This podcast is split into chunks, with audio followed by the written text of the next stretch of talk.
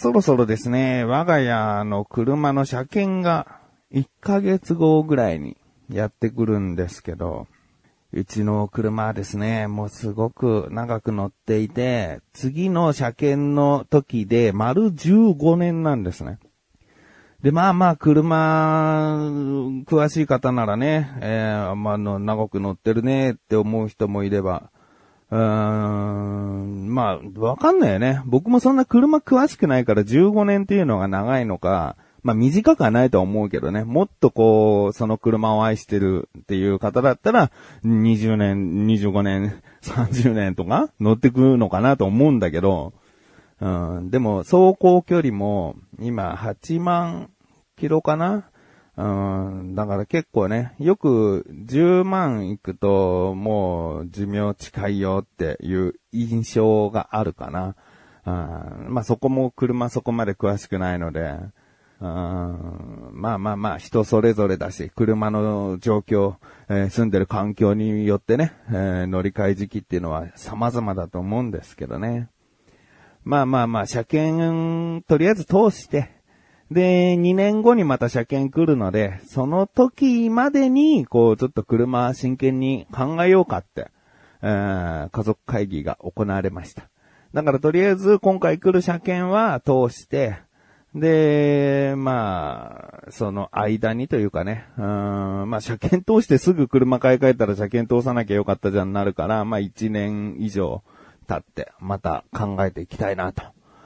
思っていた自分がお送りします。菊者のなだらか向上心。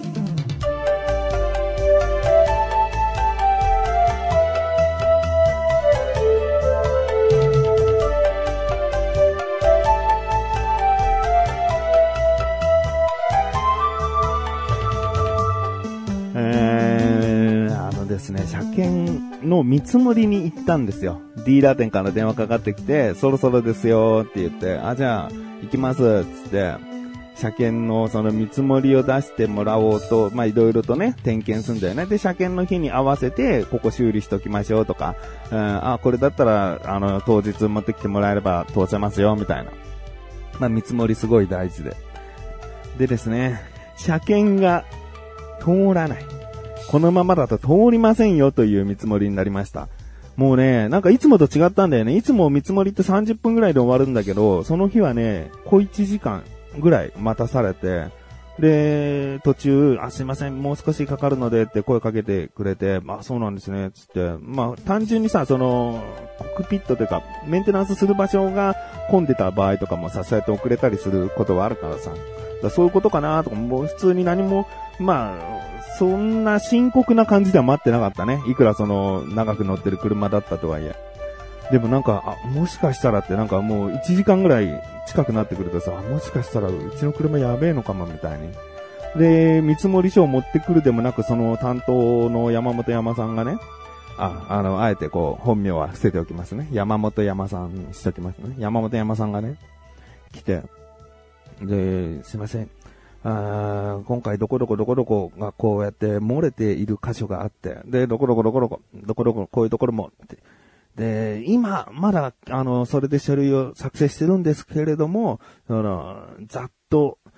出すと30万近くかかってしまうかもしれませんね、って言われて、30万と思って、で、この車は150万ぐらいで買ったのかな。だからさ、もうさ、この30万払う価値があるかと。で2000万ぐらいのさ、もう、高級車に対して30万の修理費だったらさ、ああ、そうかって思えるじゃん。だけど、もともとが150万の車の30万だとさ、5分の1でしょ？で、こっからこっから5分の1を出すほどの、その、寿命があるかなって自分でも思うし、で、山本山も言うにはさ、やっぱりこう、ここを今回車検を通すために直したとはいえ、もうすぐに別のところが漏れてしまうっていう可能性はなくもないです。っていうのね。うん。で、もちろんこう、じゃあお願いしますって言った時に、そういろいろともう大掛かりになるから、結構な部品を外して、じゃあ実際その外した場所を見たら、あ、ここもやばいじゃん、あそこもやばいじゃんってなる可能性があると。そしたらもう30万どころじゃないかもしれませんみたいな。えー、いう話でさ、いやいや、これどうですか？山本山的にはどう思いますか？って言って、買い替えですかね？って、そうですよね？つって。これも買い替えの時が来たんですねつって。そうですねつって。じゃあちょっと、そっちの方向で考えますって。わかりました。じゃあこの見積もり書なんですけれども、じゃあ一旦ご自宅にファックスで出来上がり次第お送りしますので、今回は、まあこちら作業を開始して、もう一回このどうされるかご検討くださいわかりました。あちなみにちょっと中古車もこう考えているので、その中古車とかの情報もいろいろと、うん、教えていただけると助かるんですけど、つったら、あ、喜んでって感じで。で、いろいろとさ、こう、教えてくれて。で、とにかくもう値段はもういろんなものがあるわけだよね。車種もいろいろあるけど、まあ僕はスバルが好きなんで、スバルの中から選ぶとしてね。で、こう車種がいろいろあって、で、値段もほんとピンキリだから、じゃあその車種でこんな安いのはなぜなのかっていうのを絶対に疑ってください。うん、もう安いのには必ず理由があって、高いのにはそれなりの保証があると。もう素直に値段で最初は考えた方がいいですと。うん、安いからといってそれに食いついて、これはどういう車なんですかって言って聞いてもいいことしかうん、まあ、もちろん悪いところがあったら伝えるところはあるのかもしれないけど、いいようにしか言ってこないので、金額っていう価格っていうのは、もう嘘をついていないと、うん、ほぼ、大体思っていていいので、そういったことを疑って、えー、ご検、いろいろとご検討された方がいいですよ、つって。なんかすごいね、いろいろと他にも教えてもらってためになったんだよね。で、山本山、ありがとうございます、つって。でですね、ああ、そうか、買え買えか。もうすぐさ、神さんに電話してさ、こうこうこれ車やっぱもう買える気だ、つって。そうか、つって。じゃあもう支給探さなきゃねって。そうなんだよ。車検を通さないってことはさ、その1ヶ月以内に、もう探して、で、僕、車仕事で使うから、通勤だけじゃなくて、打ち合わせ行くのにも遠出で使ったりすることもあるから、だからもう常に車を切らすわけにはいかないんだよね。だから、その車検、車検っていうか、その車の車検が切れるまでか。は、もう絶対に新しい車が納車されてないと、ちょっと困るっていう状況だから、すぐ探さなきゃね、つって。で、僕、その日夜勤明けで、もう、くたくたでさ、で、お昼過ぎてて、もう、とにかく一旦寝たい、みたいな。まさかこんなことが起こるとはだよね。うん、で、神さんに、まあいろいろと車調べといて、こういう車種がいいなと思ってるんだけど、まあ神さんもこういうのがいいっていうのあったら教えて、みたいな感じで、いろいろと調べといて、って僕は寝たんだよね。で、夕方過ぎに起きて、で、神さんが、こういう車あったよ、つって、あ、ここか、つって。で、その場所はうちからもう比較的近い2、30分で行ける場所にあったんで、で、あ、じゃあそこ行ってみよう、つってね。で、行ってみたんですよ。で、まあ、その車を買ったという話は、車が、あ、じゃあ、結果的に言うと、もう買いました。契約しました。だから納車待ちの状態なんですね、今。で、その納車があって、この車がどうだったかで、その なんだろう、車を買った場所の話ができるかなと思うので、それはまた後日談で話したいと思うんですね。で今回は、ふとさ、思うとさ、この15年間も寄り添ってきたさ、もう愛車と言っていいよね。もう新車の、もう出来たてほやほやの頃から可愛がってきた、この愛車ともう1ヶ月も過ごせん時間ないじゃんっていう。すごくね、胸がキュッとなるっていうか、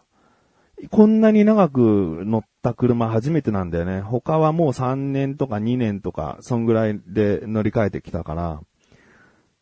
あなんかもう、もう自分色にしか染まってない車だから、すごい可愛いし、でもまあ思えば、ちゃんともっと洗車してやればよかったなとか、車内清掃をもっときちんと、うん、怠らずやってあげてればよかったなとかさ。うん。あ、でも事故は起こしてないから、外傷はそこまでないかな。うん。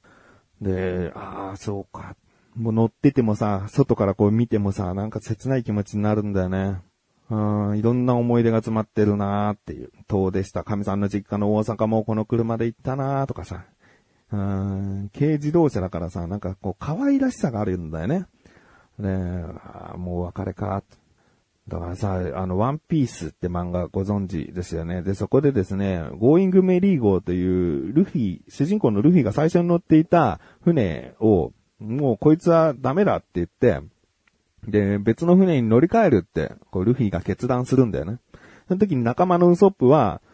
おいおいおい、仲間をそんな簡単に見捨てるのかよ、つって。で、こう、ルフィと喧嘩しちゃうところがあるんですよね。でも、こう、船大工に見てもらったら、こいつはもう相当来てるぞと、もう、とっくに沈んでもおかしくなかったぞっていう、こう、診断をされてですね。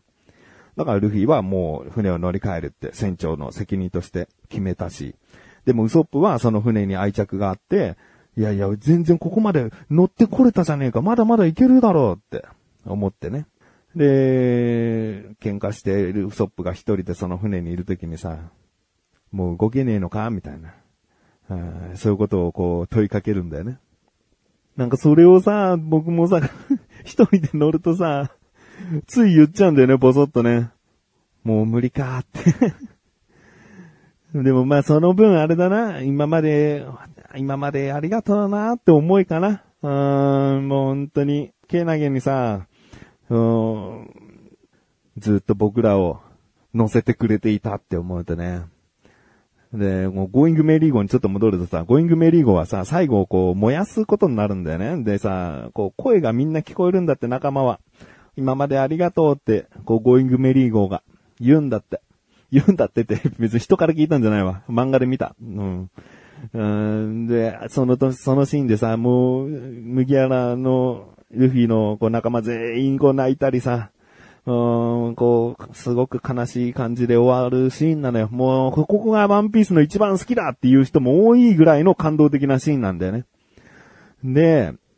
もしね、この僕の車がね、今までありがとうとか言ってさ、言ったらもう俺すぐ絶対泣いちゃうと思って。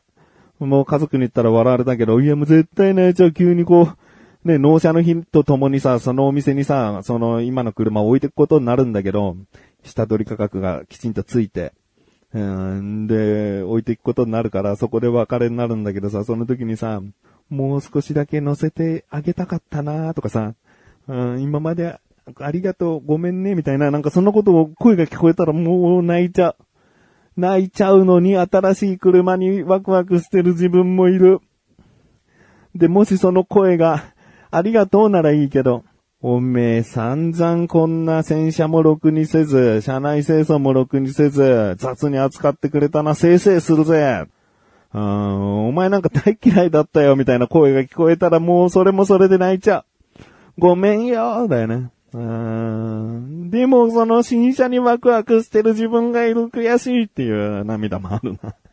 今、すごいそのね、感情に挟まれてる。新車すげえワクワクしてんの。新車っていうか、いや、あの、もう言っとくけど中古車なんだけど、でもね、僕にとったら新しい車だからさ、ワクワクしちゃってるし、でも、その、でもね、15年使ってきた車にはちょっとうん、わーっていう気持ちです。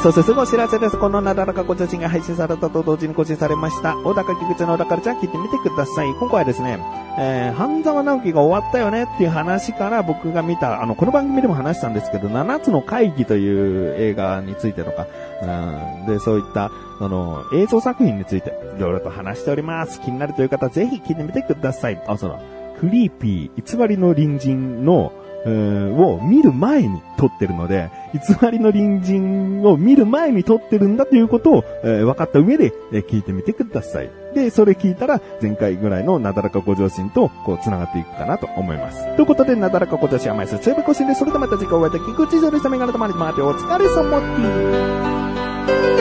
す。